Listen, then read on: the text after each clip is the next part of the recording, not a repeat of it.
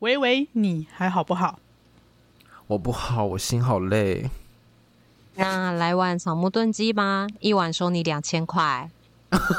来哟，学哦，草木炖鸡上菜喽，两千。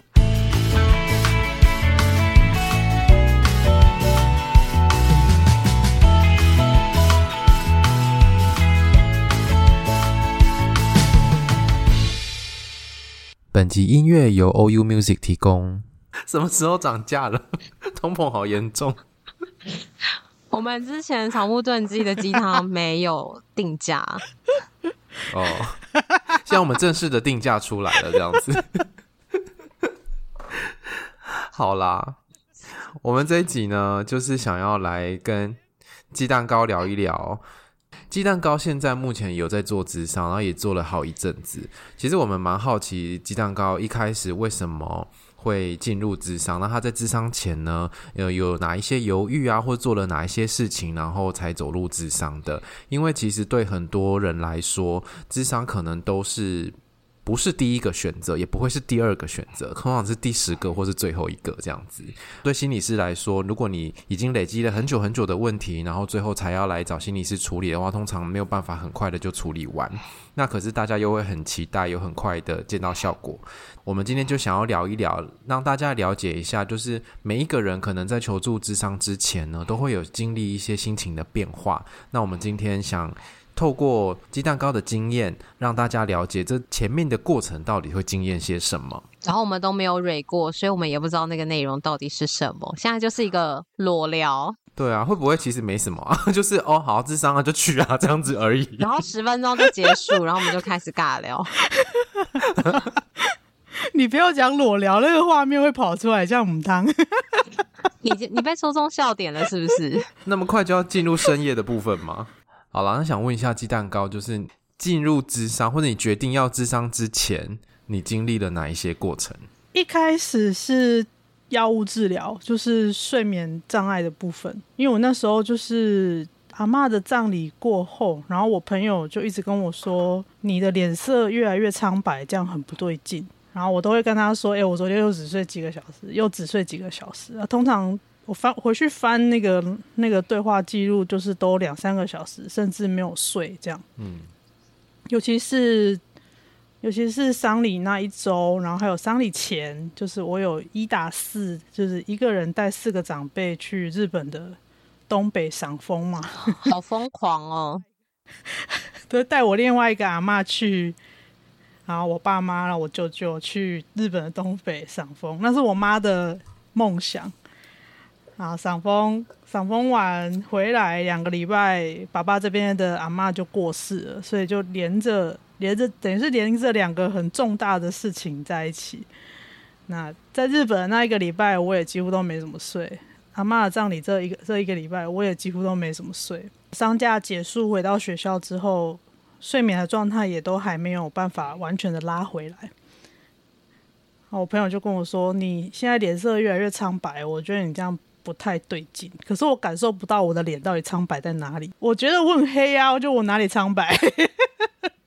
然后他就说：“那不管怎么样，你先去处理你睡觉的问题好了。你这样长时间都只睡两三个小时，感觉不太对劲。这样，嗯、而且那个两三个小时是他会自然的清醒。比如说我可能那时候都两三点睡嘛，然后就五六五点就清醒。”清醒之后，脑袋也别骂没有想什么啊，也没有没有办法再睡着，跟那种被闹钟叫醒之后要去做事的那个那个两三个小时是不一样的。记得我前一阵子有一天，就是也是饮料喝太多，然后我那天就到早上四点才睡着，然后我九点有工作，所以我七点多起来，然后我那天就觉得我一整天好像快中风了，我就觉得超级不舒服，就是 脖子后面那边就是超级紧，然后就想说。这样会不会过劳？这样会不会死掉？就觉得整个人都是很不对劲，你知道吗？我就觉得天啊，才睡三个小时就这样子，那两三天以上还得了？我是常年的，用年当单位的，就身体就很多地方都坏掉了。你没有办法好好睡觉，其实很多事情都会一起发生。没错。那去看医生也是先解决睡眠的问题，就是医生都会说，那我们先让你可以睡。然后好好睡，然后我们再来看好睡之后身体还有什么状况。啊，那时候治疗了三四个月吧，因为那时候还在念博班嘛，所以也会一直自己找资料，就是说，哎，我的睡眠障碍，然后好像不是只有睡眠障碍而已，我可能还有什么状况。啊，有一次我就坐下来，很直接的问医生说：“医生，我这样子是不是是忧郁症？”医生就被我吓到了，这样，哎，他就他就这样病历，他就一直在用滑鼠滚轮卷病历啊，然后卷卷卷卷卷卷卷卷卷卷卷，然后他就这样，嗯，那是我的第一个医生，他他就嗯，我很难跟你说，就是。忧郁症，但的确以你目前的状况，跟我现在给你的用药，的确是可能有比较大的忧郁的倾向，没有错。然后再隔了几周，因为那时候呃症状比较严重，那一直在试药嘛。那在试药过程当中，因为他怕你副作用太太严重，你没有办法忍受，所以通常都是一个礼拜一个礼拜就回诊，就回诊。嗯在观察副作用的时候，那个回诊的频率就会比较频繁。等到你药物使用的比较稳定的时候，它就会开始拉长你的回诊的频率，可能两周或是四周这样子。嗯，那我那时候就每个礼拜每周都回诊，然后又隔了几次之后，我就有看到有看到书啊，看到那个资料。我记得是我忘记是哪一个作者写的，他以前是焦虑症合并忧郁症，外国作者，然后他就说。他有他知道，就是忧郁症的话，就是药物治疗合并心理咨商、心理治疗的话，呃，疗效会是最好的。对大部分的人来说，我就有有记得这件事情，但是没有连起来。那那一次回诊完之后，在柜台缴费的时候呢，我从来没有注意到柜台旁边有一个小小的 A 四纸的框框，他们就拿那个例假那个框框，然后就有那个智商费用吗？类似，他没有写费用多少，但是他就写说，哦、呃，这就是本诊本诊所也有提供心理咨商的服务啊。那那心理智商的话，它有可能有很多种，有卡牌的啊，有什么呃团体智商啊，什么什么什么这样子。这样，那那那他就说什么卡牌不是算命哦，是从这个过程当中你可以去探索你自己三回三回的一个文案就对了。然后我就看到那个，我就突然想到，诶，智商，然 后我就。缴费的时候，我就问柜台姐姐说：“诶，所以诊所诊所这边是可以智商的吗？”然后他就说：“可以啊。”那个柜台姐姐那个声音都很甜美，这样，她她的声音都是很甜美那种，这样可以啊。那你你需要的话，你就是再问医师，然后呃，请医师帮你推荐，然后我们再帮你排时间这样子。然后说：“呃，啊，可是我已经看完了，诶，还可以这次还可以进去问吗？” 他就说：“嗯，不然等一下那个下一个患者。”进去之前的空档，你进去问一下医生这样子。所以上一个人出来的时候，我就跟柜台姐姐确认过眼神，我就冲过去整间，还要先卡位，赶快进去，然后进门，医生就被我吓，医生又再被我吓到一次，这样。我就他就说：“嗯，怎么了？”我就说：“请问我的状况，我可以咨商吗？”那医生又又是一个愣住的那个表情，这样。医生好容易受惊吓的感觉。然后他就对，第一个医生，然后他都会。他问他听到我问问题之后，他都会思考一下，然后才回答我。他后来就回，不知道回高雄还回屏东，呃呃，职业了，因为他是那边的人，这样。我在台南嘛，然后他就他就问我，他就跟我说，嗯，比起这个呢，我比较想知道你为什么想要智商。好像心理师的问法，心理师也都会这样问，怎么话术都一样。对，这样，然后我就跟他说，呃，因为我有看到书，也看到别人分享，就是忧郁症的话，如果药物药物治疗配合心理治疗，疗效会比较好。然后他就跟我卫教了一下，他就说，的确是报告上是这样子，没有错，但是每个人的状况不一样。然后这个东西他去谈，他不是一下子就有效果，你可能要谈个半年、一年以上，才会稍微有一点点感觉。医生时间讲得好长哦，我们都很保守讲的六到八次，有些人都不愿意给我们六到八次，医生还讲半年。啊、他说你只谈个几次可能会没有感觉，他就这样讲，他就说你可能会没什么感觉。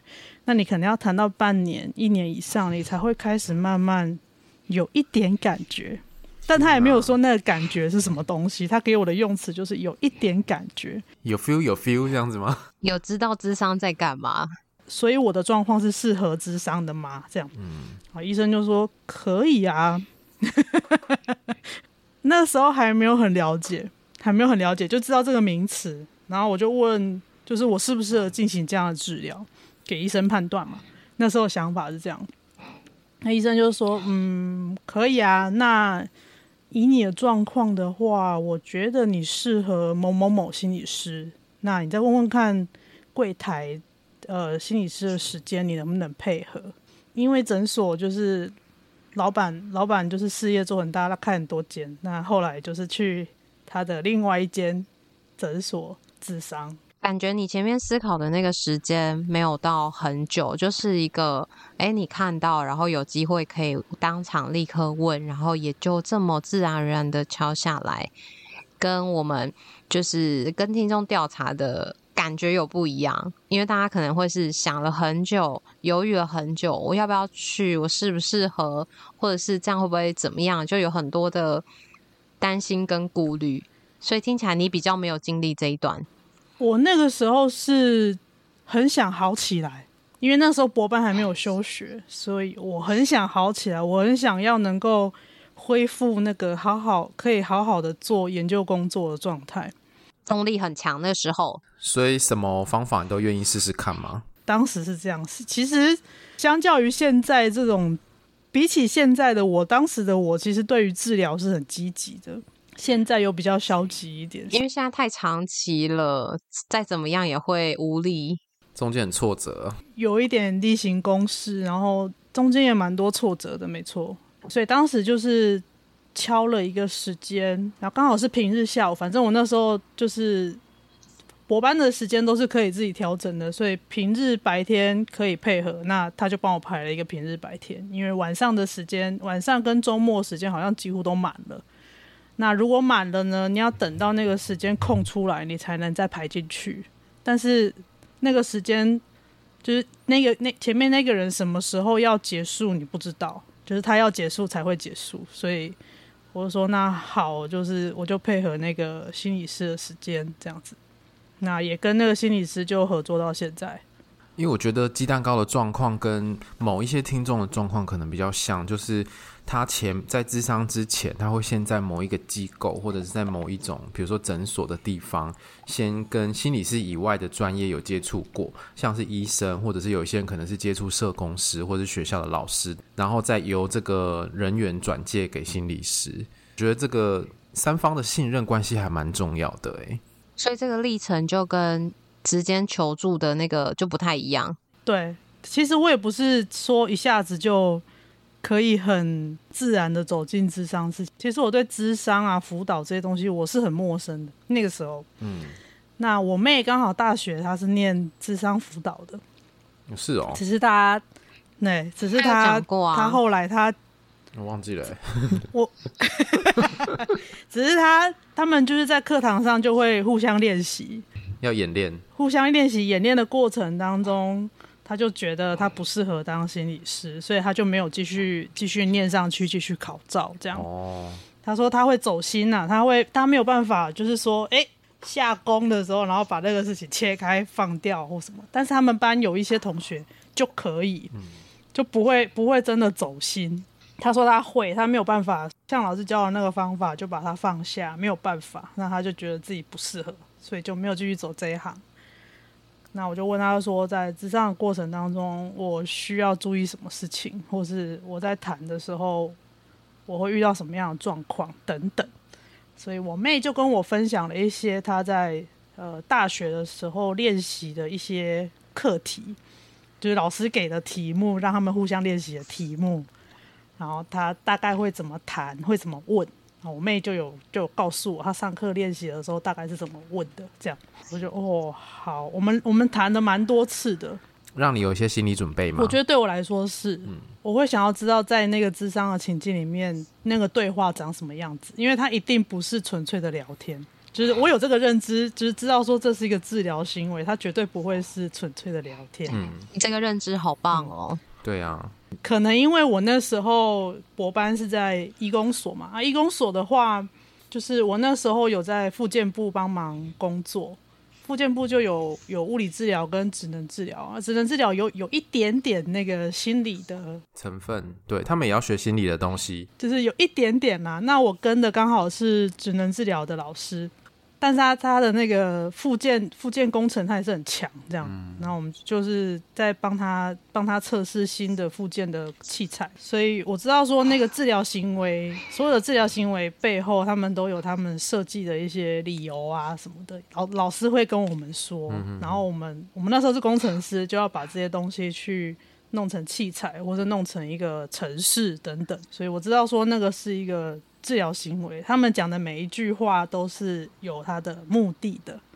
然后我妹跟我这样讲了几次他们练习的过程，跟他问的话的方式之后，我就觉得说好，可能大概就是这个样子，然后就去试试看这样。那你在求助精神科或者是在智商之前，你有先去找过其他的管道求助吗？比如说朋友啊、家人啊等等的这些。可能不是非正式专业的资源，张老师啊，生命线这种类，我就是所谓的演技很好那种人，就是都没有人知道我生病，只有当初叫我去看医生的那个朋友知道说，哦，我开始吃药，然后让睡眠好一点，但是我也没有让他知道我已经是忧郁症、忧郁倾向，这样都没有，一直到很后来。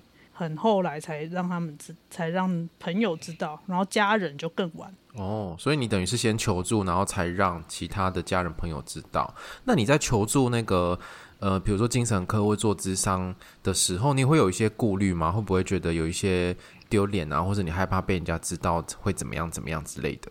哦，因为我是一个很边缘的人，所以我也不怕人家看到。是啊、哦。这是另外一种好处吗？就是目前为止去去诊所没有遇过认识的人啊，这么长一段时间了，嗯，没有遇过认识的人，从来没有遇过。遇到认识的人很尴尬哎，要不要打招呼都很尴尬，所以不会太担心。然后，然后在博班的时期，就是你如果脸很臭啊，觉得压力很大啊，那个是很正常的状态。就是所有的博班生都是都是。都是很辛苦，大家都很辛苦，大家工作啊、研究工作或者是要考试什么的，都都很辛苦。大家都是一脸很厌世的脸，所以不会有什么特别突出或是怎么样。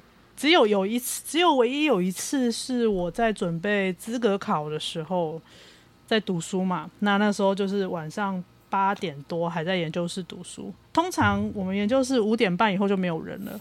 但那时候就刚好有一个，就是只有一个已经毕业的学姐，然后在当老师的助理，她就在加班，然后也就通常都只剩我跟那个学姐在。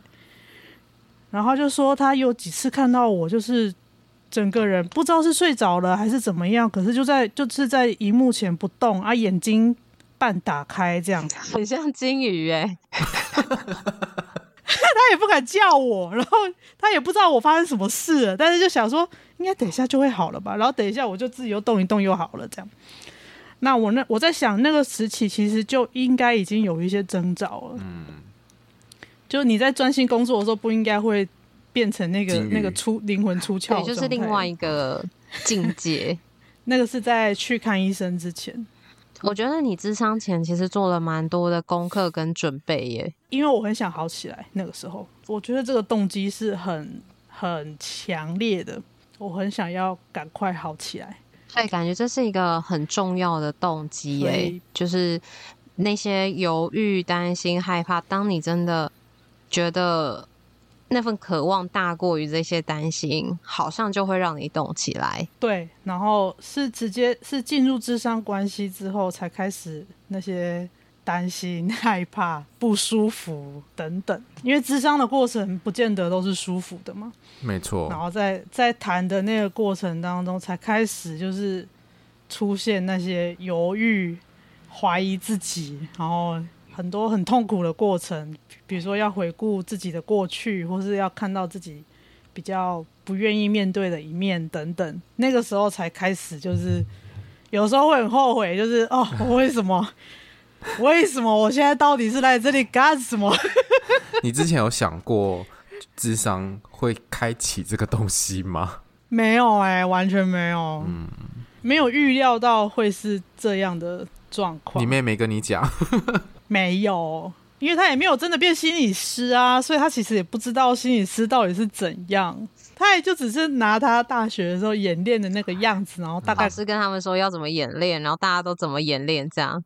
对对对，然后大概会是什么样子？那他们在练习的时候，有的同学因为知道在这个在练习，就不会讲那么那么细、那么内心，但是有的人就会不知不觉的就会讲出来，就会讲出来，就会讲到很深的地方，然后大家都吓到等等。他会跟我分享这个，讲的人自己也会吓到、啊，我就知道。对，然后我就想说，哦，那就是在咨商的过程当中，那我就自然发挥就好，就是顺着顺着问题，或是顺着讨论的那个那个。那个对话流就是去把它讲出来就好，这样。其实没有想到这个东西对我来说是很困难的，反而其实我的困难是在开始咨商之后才才发生。所以踏进咨商室之前的这些东西，好像没有像我有很多听友跟我分享，就是或者说来问我说啊，要咨商的时候会很大，会有很多的担心，会有很多的。呃，不确定什么的，但我比较没有经历过那个过程，就是可能像刚刚木说的，我那个很强烈的想要让自己好起来的，嗯，的那个那个心情是是主要的动机，但我我并没有预期到后面会这么困难，但这样子也没有不好啊，预期到说不定你就不会去了，对啊，而且我觉得是你前面做了很多功课。不管是你妹给你的资讯啊，或者是你之前在你的工作经验里面得到的东西，或者是你在上网去搜寻其他的资料，其实这些都帮助你对智商有更多正确的认识，才不会那种不知道未来会发生什么事情，我不知道去了之后要讲什么，我也不知道心理师会给我什么帮助，到底多久会有效果，这些东西如果全部都是问号的话，我觉得应该阻碍可能会比较大吧。我觉得我的医师讲的讲的那个。你可能会没什么感觉，那那个预告啊，对我来说蛮重要的。现在这样回想起来，嗯、就是刚刚跟你们这样讲完，这样回想起来，就是我的那个第一个医师这样子跟我预告，真的是蛮蛮受用的。就是我会知道那个时间可能会很长，在还没有走进智商室之前。但这样你会不会就觉得哈那么久要花很多钱呢？还是不要去好了？那时候没有想到要花多少钱的事情，所以有的时候不要不要做太多准备，就就就还就也还好。排下去之后也还不知道多少钱，因为因为它是不同的不同的诊所嘛，嗯，虽然同一个老板，那不同诊所，所以我要到那个诊所去之后我才知道多少钱哦。然后去了之后就单次单次缴，其实没有觉得特别多钱。然后现在改成一个月一个月缴的时候，觉得哇，好多钱哦，损 很多血这样子。今天鸡蛋糕跟我们分享了，其实跟我们想的不太一样，因为我们原先预想，可能大部分的人在进入智商前会遇到很多犹豫跟担心，但是今天鸡蛋糕的故事也让我们知道，哎，有另外一种可能。所以如果有的时候你有很多的担心。那不妨就直接给他约下去，去了就知道，然后可以看会发生什么事情。那今天也很谢谢鸡蛋糕跟我们分享他的故事。那希望鸡蛋糕的故事也让还在犹豫的人有一些心理准备，或者是你也知道说，这个过程其实大部分会经历一些什么，让你觉得其实每个人都差不多啦。虽然说这个故事可能会长得不太一样，但是有一些相似的地方可以作为一个经验让你参考。那下一集呢，我们会。针对我们看到的文献以及我们调查听众的在智商前的一些担心，来跟大家聊一聊。那我们这集都先到这边喽。如果你喜欢我们节目的话，想支持我们创作更多好的内容，请记得到各大平台给我们五颗星的支持，也欢迎来留言，欢迎追踪我们的 IG 跟 FB 粉专，我们在上面跟大家互动。IG 记得要看现实动态哦。个人档案可以点选链接找到抖内的方式，欢迎大家施肥让草木茁壮。拜拜，拜拜。拜拜。